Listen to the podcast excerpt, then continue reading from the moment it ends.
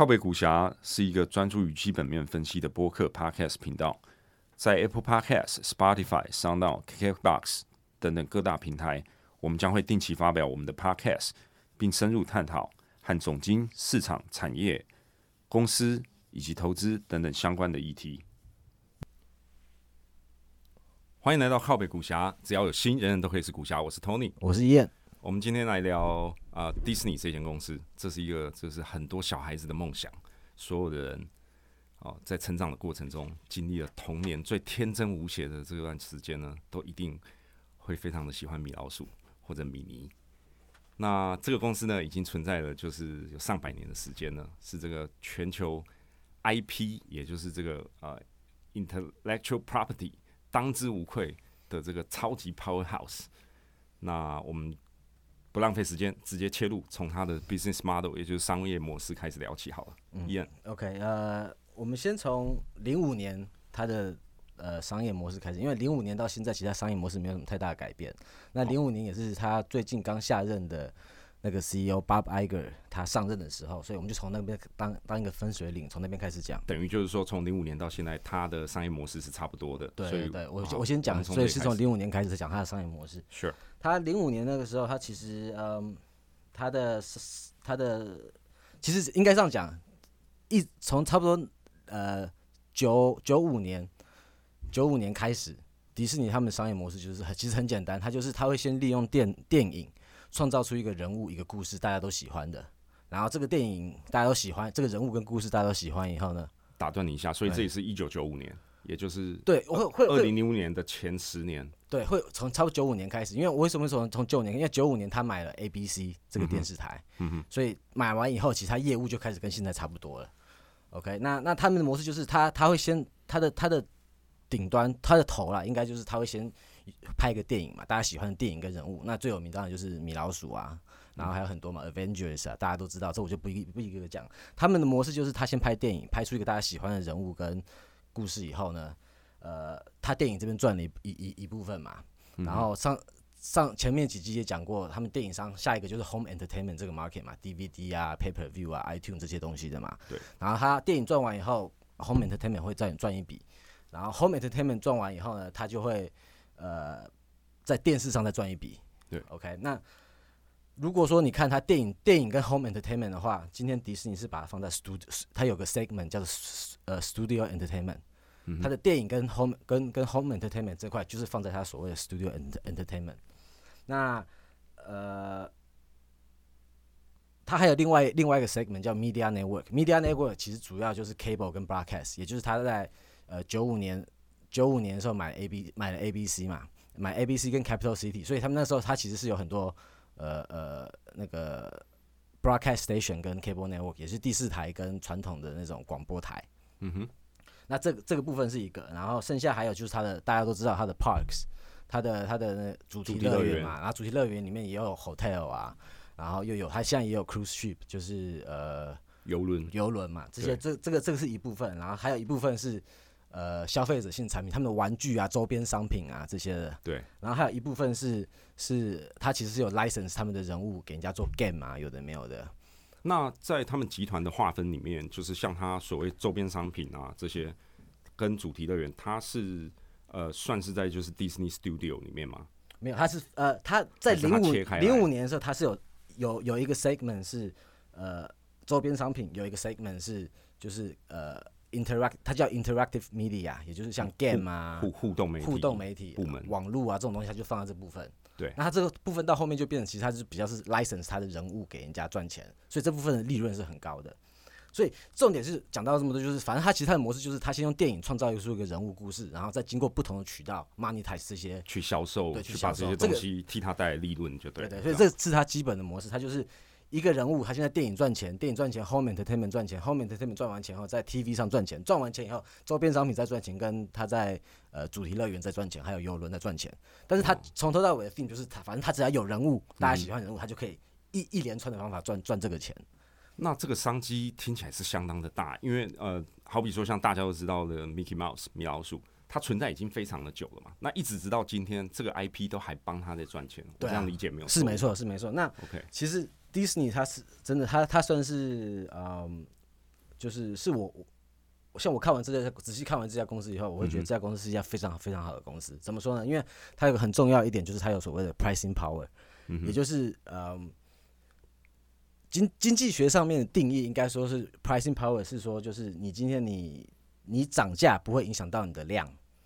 就是你今天你涨你你的东西涨价不会影响到大家去消费你的意愿嘛？那对如果说你可以做到这点的话，那就是有 pricing power。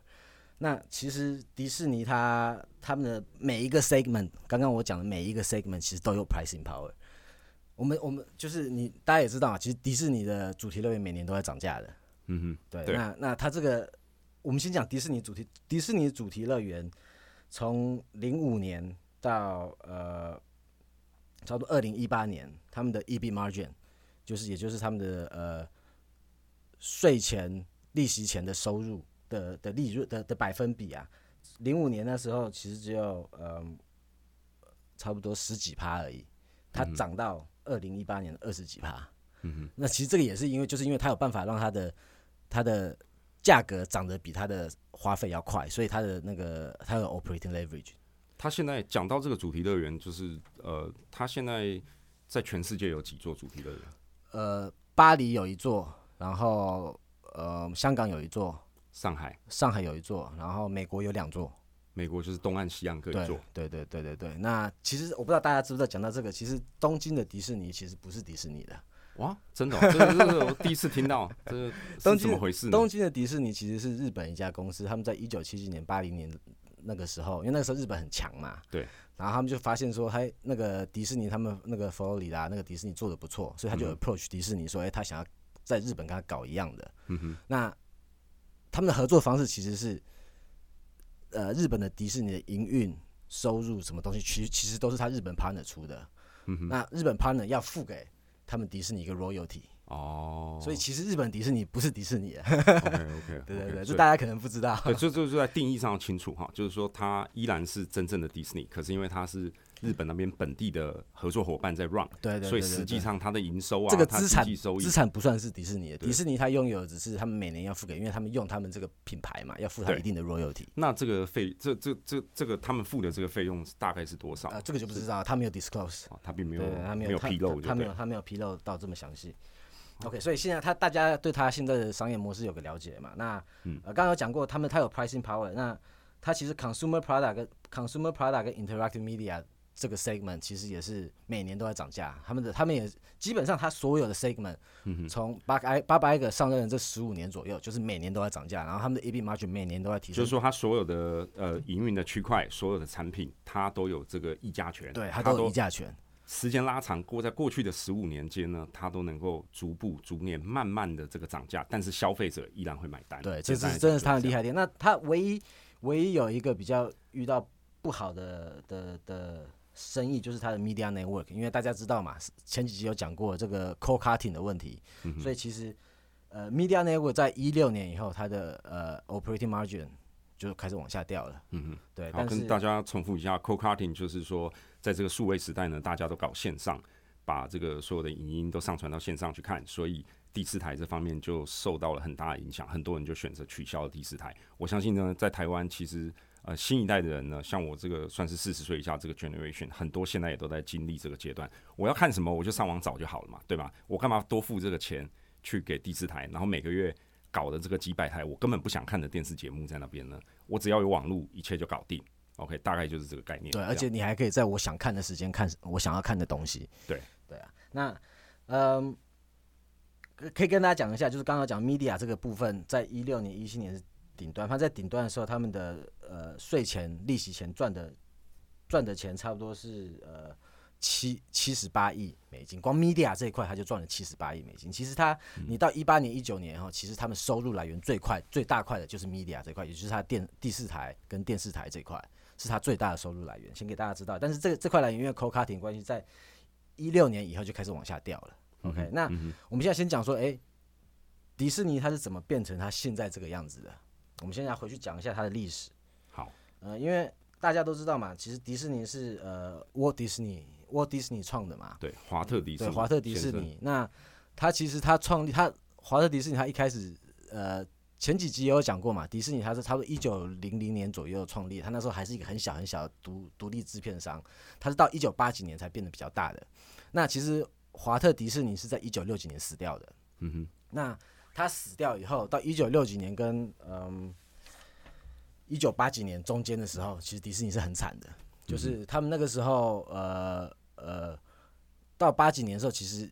业务已经开始往下掉。他那时候唯一在撑的就是靠他的他的那个主题乐园在撑。嗯到一九八二年左右的时候，他其实有百分之七十五的呃 operating income，也就是呃营营运收入，营运收入啊，对对他他有他超七十五趴的营运收入都是从从那个主题乐园来的。也就是在媒体啊，在影业这方面，他那时候还没有媒体他那时候还没有，那时候还没有他那时候只有电影，只有电影跟主题乐园，然后还有一些周边商品而已。了解，对，然后那是一九八几年，然后后来呃，那个因为一九八几年的时候，那个时候呃，华特迪士尼他的呃侄子其实也是在董事会上面的，是他的侄子找来一个人叫 Michael Eisner，然后这个 Michael Eisner 他就是基本上从一九八四年到一到二零零五年这段时间都是他当 CEO，哦，都是他掌权，对那其实这个 Michael Eisner 其实蛮厉害，他在他上任的之前的前两年，其实迪士尼他们的呃税后利润税后利润差不多掉了百分之二十五趴，蛮多的。所以其实那个时候 Michael Eisner 上任的时候，其实迪士尼是蛮惨的。那他做了什么？就是帮助这个迪士尼重回这个成长的轨道呢？他做了几件事情，第一个，他就是在他的底下，他发现说迪士尼的主题乐园有这个 pricing power，这是在他底下才发现的。他也发现，哎、他发现说它涨价也不会影响到大家去去他们主题乐园的意愿，所以这个时候他就开始开始开始涨价，这是第一个的嘛，因为这个其实蛮是蛮蛮主要的。OK，所以这这这 by doing this，这就可以帮助迪士尼的获利提升，公司就可以赚比较多的钱，。就因为我们刚刚讲嘛，他上任的时候，其实七十五趴的呃的的利润都是从那个主题乐园来嘛，所以他开始涨价的话，其实是对他们第一个对他们整个整个公公司的获利获利能力有很大的帮助。然后第二个就是他上任以后，他他找来一个人叫 Jeff Katzenberg，大家可能会知道 Jeff Katzenberg，其实大家应该要知道 DreamWork 吧？梦工厂，对这是鼎鼎大名，对，Dream 道？DreamWork 的全名叫 DreamWork SKG 嘛。嗯那 S 就是 Steven Spielberg 的后面的 S，K 就是这个 Jeff Katzenberg，那嗯 G 是另外一个人的名字啊。所以他那个时候就是他上任以后，他找了这个 Jeff Katzenberg 来来来来 head 他们的 studio 的，来来负责他们的 studio 啊。然后因为这个这个人其实很厉害，他是个 creative person，、他上来以后就把迪士尼的 studio 也带起来了。嗯哼，所以基本上他做这两个事情是很重要，让迪士尼的业务开始起来。因为迪士尼的最主要的中心是要创造一些大家喜欢的人物跟故事嘛，这是很重要的一点。你没有，因为因为大家想想看啊，如果说他他只依靠旧的，打个比方，他只依靠米老鼠，那呃他没有新的人物，或者他他不重拍的话，其实新的小孩会不知道这是谁。对。然后大家对他的感情也不会这么深，那大家就不会这么想要去迪士尼乐园。所以从在迪迪士尼的 model 很重要一点就是他们要一直不断的推出大家喜欢的人物跟故事。所以我可不可以这么理解？就是说，它是一个非常非常靠这个非常非常吃创意为为这个呃来源的一个一个生意。对，因为他就是创造故事嘛。对他他今天他的他的最主要做的就是他他要把故事讲得很很好，大家喜欢这个故事，然后他再从再从别的渠道来来来赚这些钱。但是最开头是他要有一个大家喜欢的故事跟人物。嗯哼，那有了这个，他可能可以就是卖周边商品啊，拍电影啊，拍成电视啊，做各种的这个方式来试图就是推广这些人物跟故事，对，从然后从中赚钱。对，所以他就是我们回到 Michael Eisner 的那 era 嘛，所以呃，creative 他带起来了，发现那个 theme park 有 pricing power，然后慢慢的他就这样慢慢弄，他后来迪士尼就业业绩就他的赚钱能力就越来越好了嘛。对然后结果到呃一九九五年，一九九五年他们决定他们买买 A 把 A B C 买下来，嗯哼，那呃。就是因为他把 A、B、C 买下来以后，才他才多了刚刚我有讲的那个 media 这块业务。他本来 media 这块业务是完全没有的，那他买下来以后他才有。嗯 OK，那 Bob Iger 其实就是从这个时候进入迪士尼，因为他本来是 Bob Iger，他其实他也是蛮传奇的、哦。嗯 Bob Iger 他一九七几年，一九七四年，呃，进入 ABC 了。他那时候进入 ABC 的时候，只是一个他们的呃 ABC 一般电视台的呃 production supervisor，很小很小的职位啦。嗯，他他其实，在那个一年以前，他还当过那个呃那个报天气的。哦，就是这个就是在电视台就是报气象，他在小的第四台报气象啊，然后后来发现好像没什么投入可以搞，因为他其实他长蛮帅的，哦大家可以去看一下八八一个是蛮帅，年年轻很帅，他现在其实也算蛮帅的。嗯。然后他可能发现没什么好搞，他就他就是他爸的朋友介绍，反正介绍他到 ABC 当 supervisor。哇，他很传奇哦，他一九七四年进去是从低层做起，然后呃，他差不多一九八五年，也就是差不多十年、十一年的左右的时对，间，他就当当上了 ABC Sports 的头头的的 vice president。哦，然后呃，一九八九年他就当上 ABC Entertainment 的 president，然后一九九二年他就变成 ABC 的 president，一九九哇，又是就是再又再过了四年，他就基本上所以他沿路是升的非常快的，就在 ABC 掌权了 对对对嗯。然后九四年他就变成呃迪士那个那个 COO，嗯哼，然后九五年他就卖给迪士尼了嘛，所以他大概是这样来的。那会跟大家讲这个背景，就是其实大家知道，是巴巴艾格他其实他就是个他是个 TV guy 啊，嗯哼，他基本上对他是他就是个电视人，他是在 ABC 里面，他其实做最久是在 ABC Sports 里面，所以他然后他也有做过 ABC Entertainment 嘛，所以他其实就是个电视人。那他加入了这个迪士尼之后，带领迪士尼之后呢，实际带来迪士尼，因为他的这个背景帮助了迪士尼做了什么样子的转，变然？后我们现在就要讲这个，呃，因为刚刚讲过大概他是怎么演变到他零五年这个这个生意模式的嘛，然后我们现在讲说巴巴艾格他上任 CEO 他做了什么事情，因为其实嗯，我不知道大家有没有记得，其实从九五年到差不多二零一零年，迪士尼他们自己的 studio 其实完全没有推出什么新的人物或新的电影。有应该是说有推出，只是大家都不记得了，没有什么就是说没有什。么太 popular，对，大家印象太深刻。我你这么一讲，我倒是，如果在我的回忆中，我好像隐隐约约感觉确实是如此。对，那这是为什么？这就是就是因为刚刚有刚刚讲嘛，刚刚有讲过嘛，Michael Eisner 他那个时候是是跟那个 Jeff Katzenberg 一起把他 creative 部分弄好了嘛。对那 Jeff Katzenberg 其实后来他到九几年的时候，跟 Michael Eisner 搞得不好，他要自己出来弄 DreamWork。嗯哼，就是他走了以后，嗯哼，整个 Disney Studio 就 creative 的 work 差不多就就停摆，就也不能停摆，就是他开始就推没有这么没有没有什么。对，没有什么好的东西推出来，大家没有很喜欢。嗯然后他其实九几年那个时候，他们推出的呃卖座的电影都是他们跟 Pixar 合作的。，Pixar，对，那 Pixar 这家公司也可以跟大家讲一下，Pixar 其实其实是呃差不多九几年的时候，那个那时候 Steve Jobs，嗯，他被被 Apple 踢出来了对嘛，。第一次离开 Apple，对，被 Apple 踢出来，他就去搞自己搞，他就是搞自己东西。他他搞自己东西，他那时候是跟那个 Steven Spielberg，合作，对，他把他的 Pixar 买买过来，然后他 Pixar 他自己搞，啊结果他搞得不错，因为那个时候其实是在电影院是在一个有点算是一个转型期，那个时候刚开始什么，刚开始电脑动动画，对。在那个时候其实迪士尼很惨，迪士尼他那个时候他们的 studio 是做不出来电脑动画的，嗯所以他们那是九五年要依靠说跟 Pixar 合作，就是就是没有这个能力嘛，做不出来，对不对？他技术上技术上有限制，对，然后所以他们那时候是跟 Pixar 合作，然后九五年到零五年，其实这中间这个阶段，Pixar 跟迪士尼的关系搞得很差。嗯哼，那是因为呃，Michael Eisner 跟 Steve Jobs 他们好像其实都是怎么讲？他们是因为他们个性的关系吧。因为一开始 Pixar 跟迪士尼合作的时候，迪士尼是比较大，Pixar 是比较小的，嗯哼，所以 terms 都是比较 favor 迪士尼的。然后他们这个他们一开始谈谈的合作，好像谈了有有有，好像那合作是包括了五部电影嘛，就是他们要一起合作出五部电影。一开始谈的时候是这样子。到后面到两千五部电影，其实最后一部电影好像出到二零零四年推出的，所以这是五部电影，其实差不多拉差不多有十年的合作时间。到后面的时候，其实 Pixar 越来越有名了。嗯，然后 Steve Jobs 那时就觉得说，哎、我这时候我 leverage 比较够了，我应该这个拿多一点，我分多我对我一点利益，就是我们的 negotiation，我应该应该要要比较好的 terms，但是 Michael Mi- Michael Eisner 他不喜欢嘛，嗯所以后来那时候就是因为谈判的关系，他们关系搞得很僵，不欢而散。了解，那后来后来就是变成呃 Bob Iger 上任嘛，Bob Iger 上任发现，哎、他就是发现说迪士尼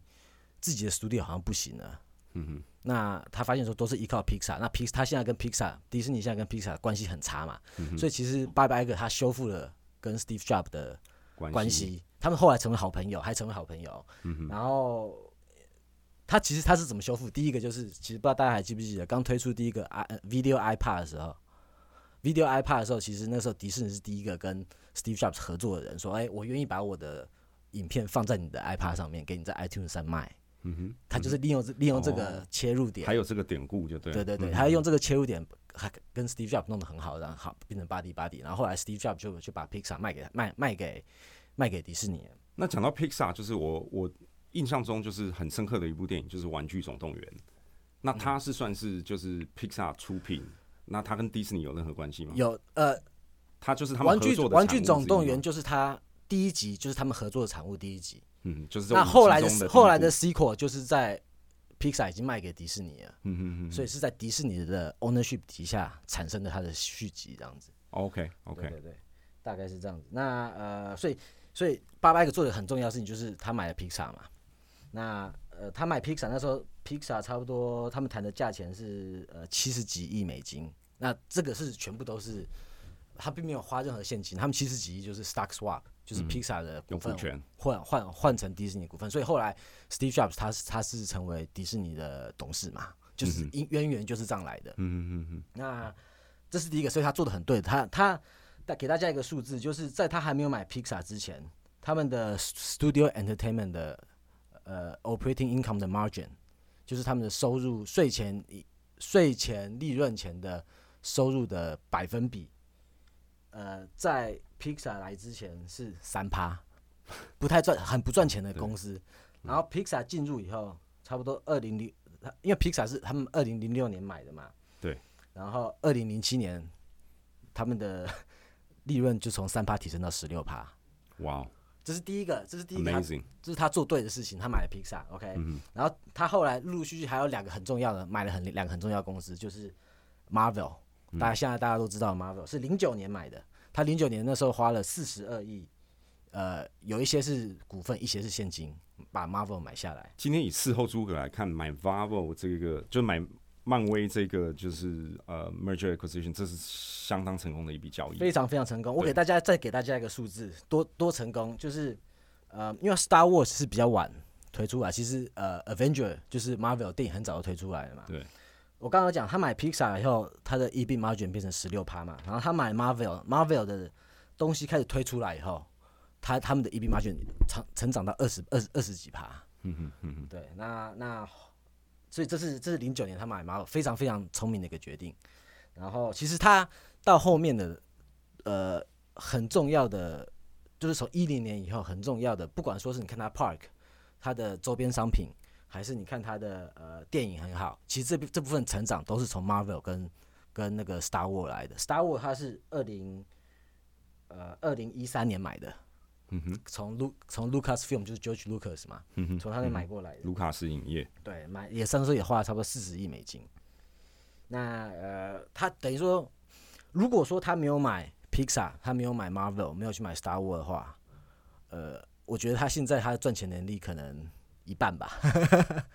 他他买的这些东西是真的是让迪士尼变成是一个非常对的决定啦，应该这样讲。那嗯，最后一个很很 pivotal 的他做的决定就是他一九年买了 Fox 嗯。那因为这是他们呃这家公司里面历史上最大的一个并购案，他那时候花了七百亿，嗯七百亿去并购 Fox。那他他买 Fox 其实他是买了什么？因为 Fox 其实它也是一个很大的媒体公司嘛。那他他其实他买 Fox，他只是买他的电影，他的第四台，嗯哼，他的第四台是只包括了呃不包括他的呃新闻跟体育，跟体育这部分，然后他还买，他还买他那时候 Fox 其实有有呼噜的股份嘛，嗯哼，然后所以他买的其实是买主要，换句话说，他简单，他就是买了 Fox 他的呃制片商，他的电影的 library，他的电视的 library，嗯然后跟买葫芦啦，他的他的七百亿就是买这些东西。那呃，其实我觉得他买的是蛮贵的啊，他花他花蛮多钱在买这家公司，什么概念呢？就是呃，刚刚有讲嘛，这个整个 transaction 是差不多七七百亿。那是，我预我自己预估，因为其实它这个 transaction 非常的复杂，嗯就是因为，嗯，Fox 它其实它是拆了一块它的资产出来卖给迪士尼，所以其实迪士尼它并没有 disclose 他们买的资产赚了多少钱，嗯哼，因为这是另外 carve out 的东西，你从 Fox 它本身的财报也看不出来的。那我自己的预估就是，他买的资产在买的那个时候，他可能赚钱能力可能是二十几亿。嗯哼，那我刚刚讲嘛，他们的呃 price tag 是七百亿，对，等于他花了七百亿的钱去买一个去去买一直在赚二十几亿的一个资产。去买了只赚二十几亿资产的呃公司，再加上呼噜，嗯哼，那呼噜值多少钱呢？呼噜呃。我就不我我就不自己去预测呼噜值多少钱，因为他们其实到后面他是有谈说，在二零二四年最后，因为呼噜其实一开始 ownership 是很复杂，呼噜其实是呃迪士尼、Comcast，反正就是这些旧的媒体公司，他们合资起来弄的。最一开始，所以他们一开始是 Fox 也有股份，迪士尼有股份，然后 Comcast 有股份，嗯哼，嗯哼这三个是最大股东。，OK，然后反正后来就是因为 Fox 被迪士尼买走了嘛，对所以迪士尼就拥有很多，但是还有三分之一是在 Comcast 手上。然后他买完以后，他其实有跟 Comcast 达成一个协议，就是二零二四年 Comcast 要把他所有股份卖回去给迪士尼。那他们那时候协议其实已经有个价钱，就是二二零二四年要卖的价钱，那个时候估值，呃，差不多是两百七十五亿。就是他们那时候协议就是，反正二零二四年要卖的时候，那个价钱就用两百七十五亿的估值，所以我们现在就先拿这个数字说，假设说二零二四年呼噜会有两百七十五亿，那我我就推算回来，我想说，如果说一个合理回报，我每年有十趴的回报的话，那他在他买那个地油的时候，就是呃二零一九年左右的时候，二零一八、二零一九左右的时候，如果说你把它 discount back 用十趴 discount back 的话，二十七点五，在二零一八、二零一九年应该就是差不多一百七十亿嘛。换句话说，在在买这个时候，迪士尼花呃一百七十亿去买呼噜，OK，那呃，所以我们先把这一百七十亿扣掉，OK，刚刚有说七十亿嘛，扣掉一一百七十亿，七七百亿，啊所以七百亿克一百七十亿，还有五百多亿嘛，那这五百多亿就是剩下这个 Fox 的的的价值值。嘛，那你看他他买一家公司只只赚二十几亿，他花五百多亿去买，其实是非常非常贵的啊，嗯就是二二三十倍的 PE 嘛。然后他是买一个，其实就是在被 disrupt，然嗯后 going forward 可能如果是 standalone，如果说 Fox 他没有卖给迪士尼，他们这个资产其实 going forward，我我估计他的赚钱能力应该是会往下掉他花二三十倍买个要往下掉的，那当然前提是他会为什么花这么多钱？因为这个他觉得这个资产在他的手上会更值钱嘛。对，那这个运用的更对好，。那这个我也是认同的，是有是有这个这个这个角度的，所以但他是真的，我重点是他真的花了不少钱去买啦。总之呢，这个交易就是说是溢价看起来是蛮高的啦。那到底最后就是最终能替迪士尼带来什么样的价值？这个就是呃，也还要就是一段时间，我觉得才能验证出来。对，因为他他买这些资产以后，基本上他把大部分的资产，OK，我我我我应该先回来讲迪士尼，就是我们刚刚讲零五年会大概是怎么样嘛？我们现在先讲一八年，就是他买 Fox 之前，对，他买 Fox 之前，他后来他把他基本上他把刚刚有讲的 interactive media 跟周边商品这个全部都放在呃呃主题公园里面了，嗯哼，他就没有另外的 disclose 了，所以现在就是算都归在主题全公园全都归个在这里面。这个部门底下面就对了。对，那嗯，然后他一九年还推出了一个新的 segment，就是呃 direct to consumer，就是就是呃，因为因为他们之前他们所有的渠道都是经过经销商嘛，他们并没有真的从来这家公司从来都没有真的面对客户过，嗯哼，除了他们的那个呃主题乐园以外啦，其他其他都是经过经销商来卖嘛，所以他们因因为因为 streaming 的关系，所以他们就搞了一个一个 segment 叫 direct to consumer。那重点是他其实他 Fox 的资产买过来，呃，他大部分的资产都是放在 direct to consumer 里面。那呃，s-，studio 当然也有放一些啊，但是因为 Fox 的 studio 没有 Disney 的 studio 这么赚钱，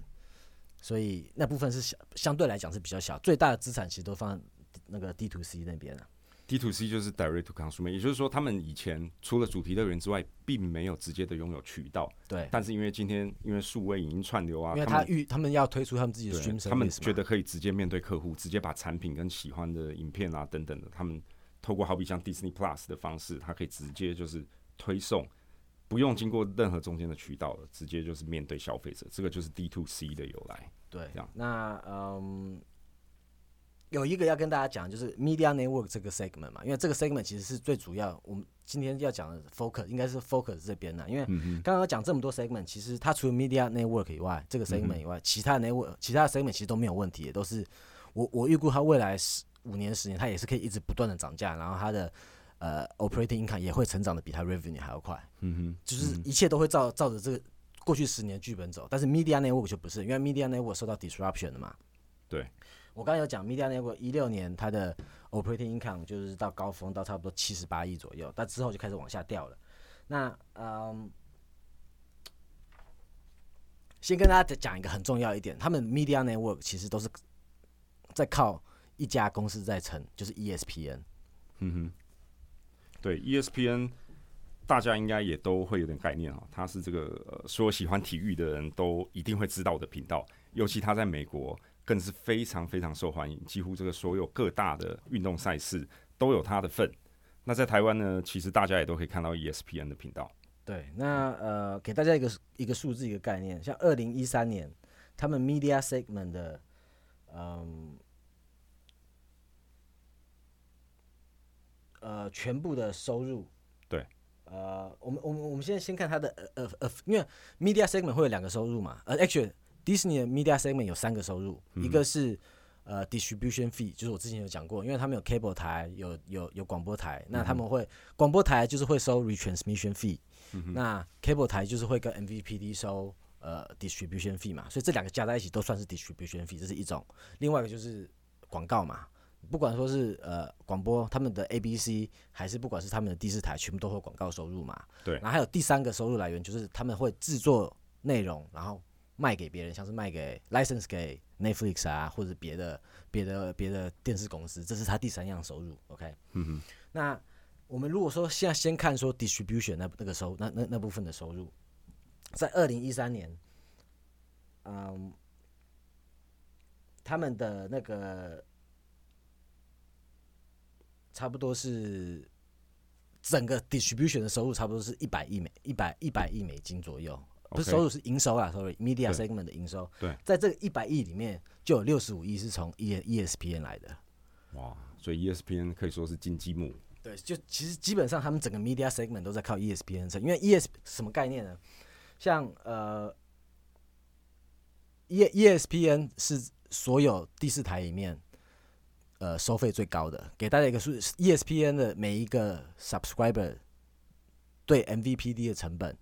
差不多是七块多，第二名也是也也也也是 Sports Network，好像是 TNT 吧。嗯哼，刚刚讲迪士尼，迪士尼是七呃 ESPN 是七块多嘛，第二名的 TNT 收费是一块多，差了六倍。哇哦，对啊，所以这个这个就是就是简单来说，就是 E ESPN 在 Linear Network 这个这个生态圈里面有非常非非常非常大的 bargaining power，所以它可以一直不断的涨价，一直不断的涨价，一直不断的涨价，然后涨到说到后面就是，其实我我我估算一下，现在大家平均付的第四台费用里面，差不多有四分之一到三分之一都是要付给迪士尼的。所以 ES 所以所以可以这么理解了哈，就是说 E ESPN 在美国在体育领领域，它可以算是遥遥领先第二名，对吗？对，它是对，它就上就就它的收费来讲的话，是遥遥领先第二名。那这也是这当然很大一块，也是因为它其实它是有最多美国最多最多人看的就是呃 NFL 跟 NBA 嘛，这两个是最多人看，也是最贵 NBA 的。还有 MLB，MLB 其实跟大联盟跟 NFL 跟 N NBA 价格有差了好好一段呐、嗯嗯，对，最贵的其实就是这两个。那这两个 NFL 跟 NBA 的 right 其实都在 ABC 手上啊。，OK，对啊那嗯，只是要跟大家讲一下，就是我的预估啊，就是像 ESPN 可能占了它的它的呃收入占 media segment 的收入可能 somewhere between 四十到八十趴，很高，就也就是他赚钱有有可能三十到八十趴，可能我们我们就算是先假设一半好了，换句话说，他二零一八年整个 media company 赚了呃可能呃七十几亿，里面有最少一半，可能我猜可能三三十几亿都是从 E ESPN 来的。这个大家要记得很重要一点，因为 E ESPN 它有办法收这么多钱，前提是因为说，呃，因为第四台的节目的方式是一个 bundle 嘛。对，所谓什么 bundle 意思就是应该也可以跟大家讲一下，就是因为呃，ESPN 它可以 charge 这么多钱的原因，是因为说嗯，bundle 的的的的的道理就是说，今天有些人可能喜欢看 ESPN，有些人可能不喜欢看 ESPN 嘛。我我我我简单来讲，跟大家解释一下。假设说现在呃有一个 TV service，它这里面只有两台，OK？那假设有一台 Channel A 跟 Channel，我们先讲 Channel A 跟 Channel B 好了。嗯 Channel A 跟 Channel B 的内容是不一样的。嗯。那我现在要卖给呃两个客户，我知道说客户 A 喜欢 Channel A，客户 B 喜欢 Channel B。对。那呃，但是你想两个都卖掉？对。但是其实就是我跟我们之前讲，这是一种 price discrimination 啊，也就是呃，我忘记中，我突然忘记中文怎么，反正就是什么溢价差。上次有讲过了，大家可以回去听一下。我也忘记中文叫什么，反正就是 price，这也是 price discrimination 的一种，因为他要 maximize 他的 profit 嘛。对。所以。呃，刚才在讲什么？Price discrimination 基本上就是说，你针对不同的消费群体呢，你给出了不同的定价。对对对，那 OK，我刚才讲 bundle 这个东西啊，就是应该这样讲。嗯，刚刚讲的有 channel A、channel B 嘛。那如如果说 channel A 只对 customer A 价值十块钱，我我知道它只价值十块钱，但是 channel channel B 对 customer B 价值十五块钱，那。如果说我把两个都 price 成十五块钱的话，那那 customer A 就不会买 channel A 了嘛？对，因为他觉得不值这个钱。不值这个钱。那唯一方法你要把它 maximize，就是你把它两个都 price 成十块钱，来，那这样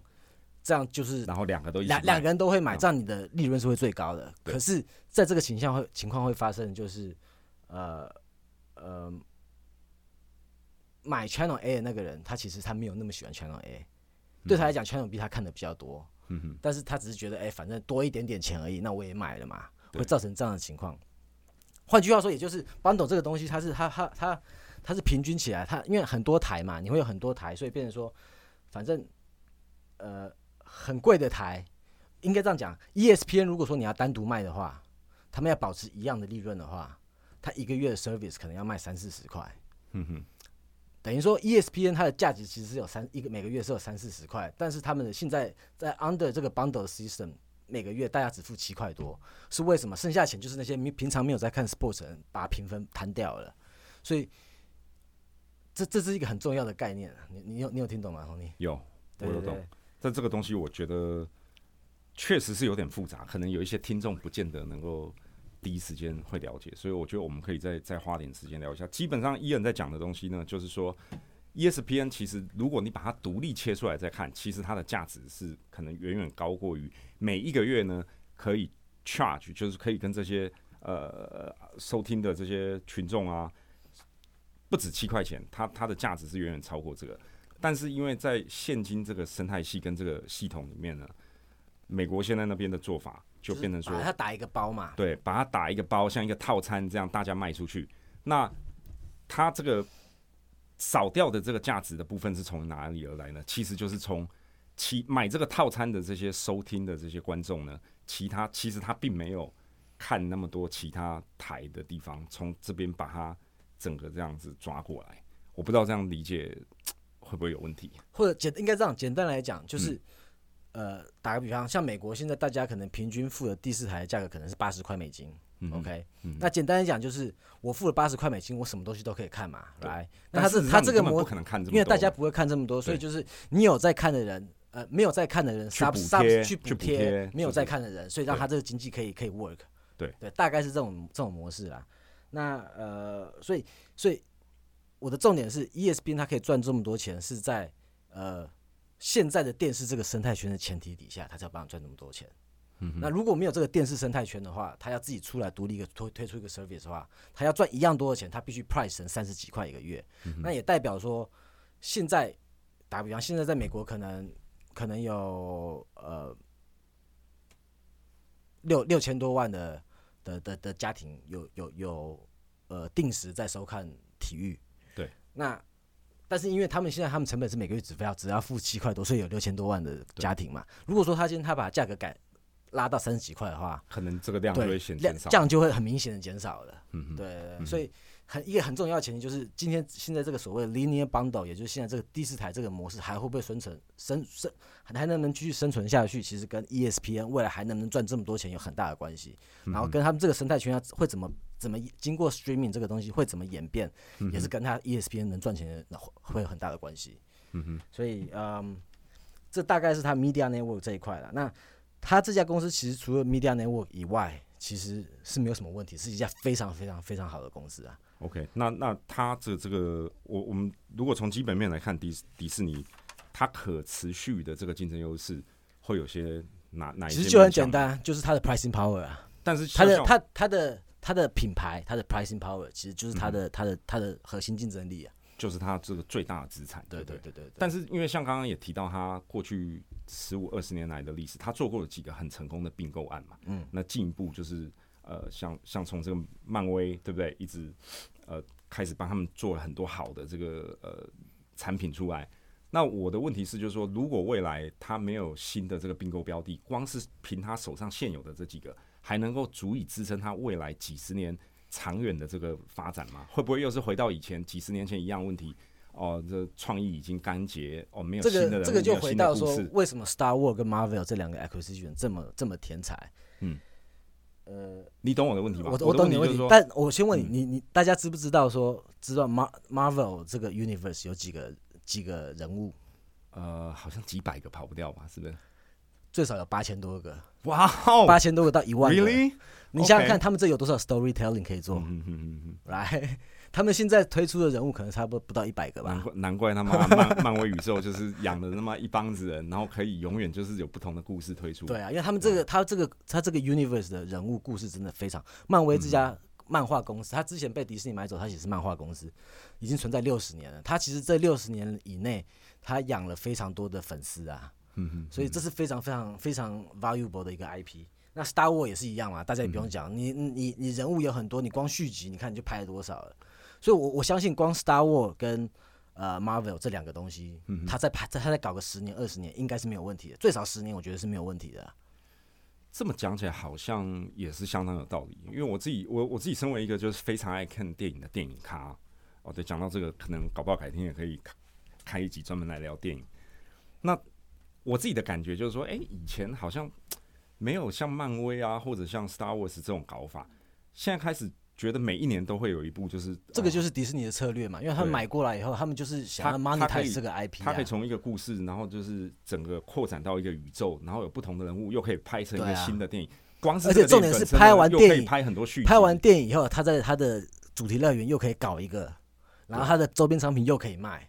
然后他现在不是他的 Marvel 不是只有在拍电影，他拍完电影还可以，他现在他他他的 Disney Plus，、他嗯之后就是要用很多的人物去拍他的电视剧，这可以拍超多电视剧的啊、那除了他呃是这样子的搞法之外，同样就是说有没有别间公司也是同样有这种能力或者朝这种策略？最像的就是 Universal NBC Universal 嘛，这个嗯我在环球影业对我在下一集我们讲它估值的时候，我会大概提到一下，跟大家比较一下，嗯就是做一个 comparison 对对对。但